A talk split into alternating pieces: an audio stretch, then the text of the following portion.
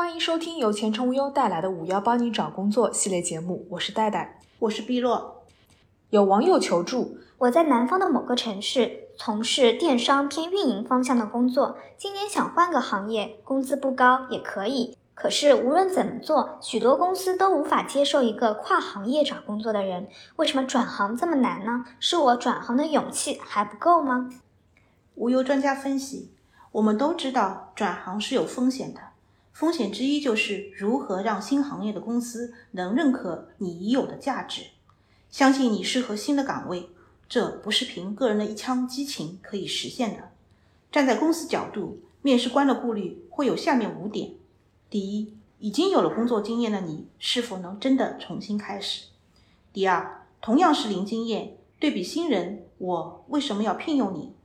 第三，在新的职位上，你的直接主管、经理。或许比你年轻的多，你能接受这样的事实吗？你能在比你年轻很多的主管或经理手下听从他们的指挥吗？第四，由于转换行业，你的收入可能比你原来的低，你的生活质量会受到影响，你能接受这样的状况吗？第五，这次转入的行业是否是你近一段时间的确定目标？还会有变化吗？显然，转行不是一个人的事，转行者光有勇气是不够的。一方面，转行者在转行之前，必须对自己的未来有一个较清醒的认识，并且有一定的规划，知道自己要什么，转行的目的是什么。另一方面，转行者还需要在面试中说服面试官，为什么要聘用自己而非其他人。那么，在面试中该如何表现才能打消面试官的诸多顾虑呢？这里的建议如下：第一，向面试官表明为什么要转行。这里包括两个方面：第一，为什么要离开原来的行业？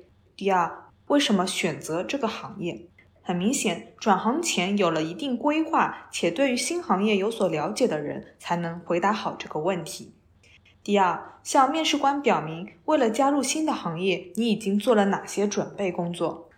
前面说的行业了解只是口头上的，这里需要落实一些与新行业相接触的实际行动。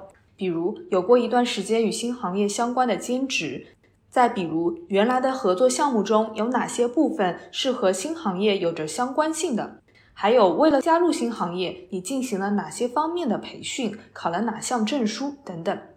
第三，找到新旧行业的共同点，向面试官展现出你在这个共同点上的优势。这么做的主要原因是向面试官表明，聘用你与聘用一位应届毕业生的区别是什么，而你的优点又是什么。第四，找到新旧行业的差异性，向面试官表明这个差异性的价值在哪里。这么做的主要原因是向面试官表明，聘用你这样的转行者与聘用一位非转行候选人的区别是什么，而你的优势又是什么。举例来说，作为技术出身的人想要转行做销售。那么，候选人可以强调自己的技术背景能在干销售的工作时带来什么样的好处。第五，向面试官表明，虽然自己是转行者，但并非是零价值的，且未来是可期的。不建议转行者在薪资上做出大幅度的妥协，因为你也是有价值的。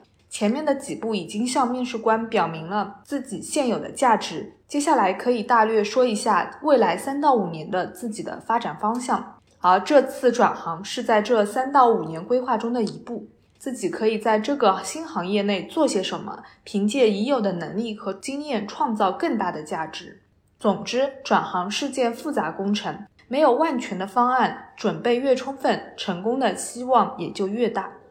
好啦。本期节目到此结束，感谢收听，下期再见哦。